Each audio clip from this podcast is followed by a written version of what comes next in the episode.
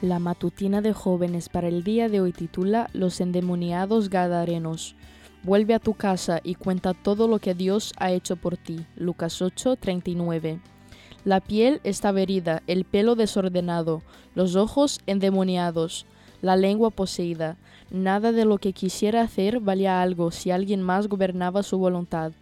Pero en Jesús vieron a alguien que los podía salvar. El espectáculo era aterrador y triste, típico de un paisaje pintado por el enemigo ensañado con la creación de Dios. No sabemos si lograban dormir, si podían comer.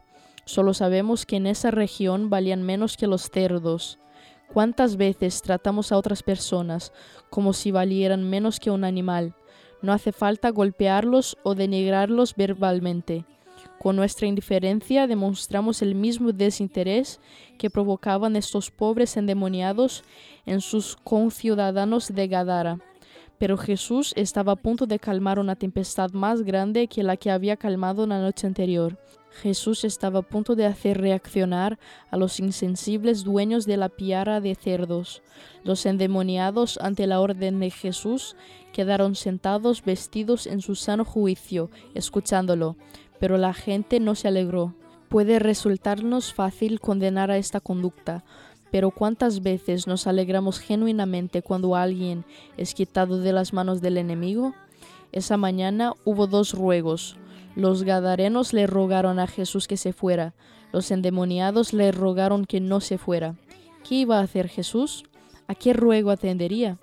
Él no fuerza su presencia a nadie y se marchó pero no por eso desoyó el clamor de los recién restaurados hombres. Él sabía que al predicar y contar lo que Dios había hecho, estarían compartiendo su tarea y su misión. Los dos endemoniados curados fueron los primeros misioneros a quienes Cristo envió a predicar el Evangelio en la región de Decápolis. Esos hombres habían tenido el privilegio de oír las enseñanzas de Cristo por unos pocos momentos.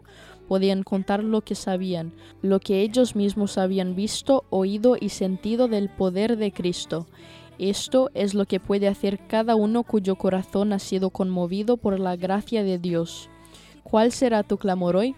Esta fue la matutina de jóvenes para el día de hoy desde Bilbao.